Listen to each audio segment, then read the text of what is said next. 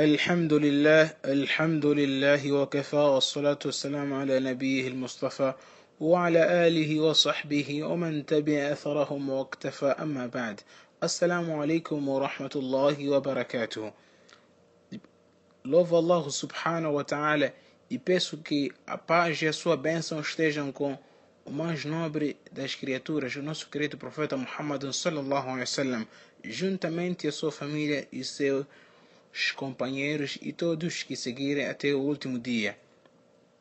Prezados irmãos, hoje vamos falar sobre o shirk. Falamos num dos áudios anteriormente que uma, um dos aspectos que invalida o tawhid da pessoa é o ato do shirk. O que será isto de shirk? Num sentido restrito da Sharia, o shirk significa jalu sharikin lillahi ta'ala fi rububiyyatihi wa ilahiyatihi. A ação de associar uma divindade ou parceiro a Allah no seu senhorio e na sua adoração é denominada de shirk, ou seja, idolatria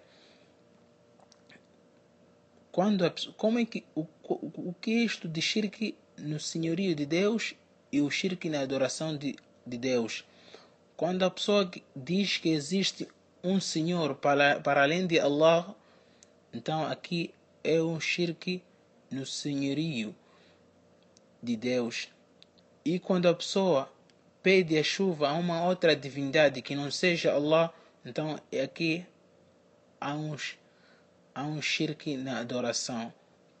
A pessoa, ao sacrificar um animal para um, um ídolo, ao sacrificar um animal como uma oferta, acampa do seu ente querido, achando que com isso serão solucionados seus problemas. Então, este é um shirk na adoração. De salientar que é mais comum ocorrer o shirk na adoração que o shirk no senhorio de Deus, pois, como dissemos dias atrás, que o instinto humano, pela, pela sua natureza, tem uma crença que existe um único Senhor que é Deus e Ele o Criador. Mas as pessoas facilmente incorrem a este erro, que é o erro de cometer o ato do shirk na adoração. A pessoa, ao tiver algum problema, algum, não está desempregado ou não faz filhos, ele, algumas pessoas recorrem às campas dos seus entes queridos a fim de solicitar ajuda. Aqui a pessoa, nesse, nesse caso, diremos que está cometendo o ato do shirk na adoração ao oferecer um, ao sacrificar um animal para um ídolo, aqui ele acaba de cometer o ato de shirk na adoração. A pessoa, ao chegar numa certa zona, pedindo refúgio aos gênios contra qualquer mal naquela zona, então aí dissemos que ele acaba de cometer o ato de shirk a esperança, o medo, a ajuda, o socorro naquilo que ninguém consegue das criaturas excepto Allah subhanahu wa ta'ala. A pessoa se fizer isto para uma outra divindade além de Allah subhanahu wa ta'ala, denomina-se isso de ato de shirk. De salientar que Deus classificou como o maior pecado isso depende, prezados irmãos, daquilo que enunciam os versículos alcorânicos. Para também deixar aqui claro que o ser humano, ao associar uma divindade a Allah subhanahu wa ta'ala na adoração, estará fazendo com que esta divindade seja igual a Allah. E nós sabemos de antemão ou previamente é do nosso conhecimento que nada é igual a Allah subhanahu wa ta'ala, sagrado seja Ele. E este é um evidente errôneo, pois Allah subhanahu wa ta'ala se falou disso, disso dizendo Inna shirka la dhulmun azim. Por certo, a idolatria é formidável injustiça. É um evidente erro fazer um ato como este, equiparar uma divindade a Allah subhanahu wa ta'ala, enquanto sabe-se que nada é igual a Ele. Ele é o poderoso, ninguém tem um poder igual como Allah subhanahu wa ta'ala. Inna shirka la dhulmun azim.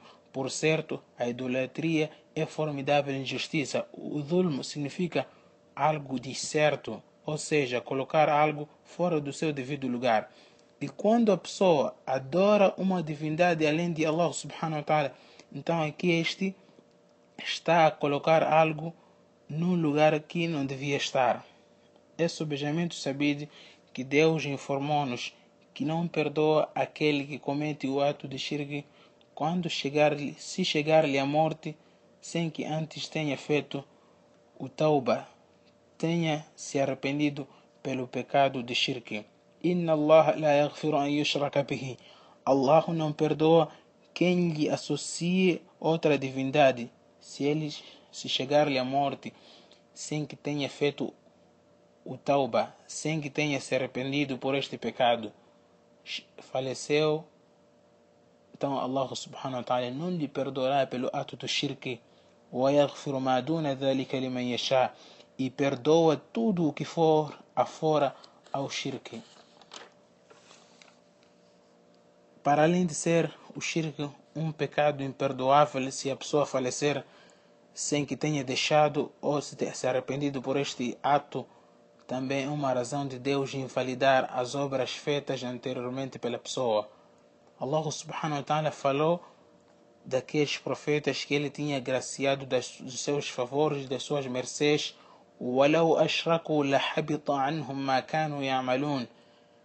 o que faziam haveria de tornar-se nulo se eles houvessem idolatrado. Para terminar, lembrar que o shirk é o, é o maior pecado, como enunciou isto o hadith do mensageiro de Deus, sallallahu alaihi wasallam, quando disse aos seus companheiros: Ala unabiukum bi akbaril kabair, vós não desejais que informe-vos sobre os maiores dentre os pecados? Seus companheiros responderam: Sim, desejamos o companheiro de Deus ou mensageiro de Deus. Então ele disse pela sua vez: Ashirku billah. Começou. O maior pecado é associar uma divindade a Allah subhanahu wa ta'ala. O. E o segundo pecado é a desobediência aos pais. Até o fim do hadith, não precisamos terminar. O hadith mais de salientar, de deixar, para deixar claro aqui que o primeiro pecado que o profeta Muhammad mencionou é o ato de shirk. Associaram divindade a Allah subhanahu wa ta'ala, seguidamente a desobediência aos pais. هذا وآخر دعوانا الحمد لله رب العالمين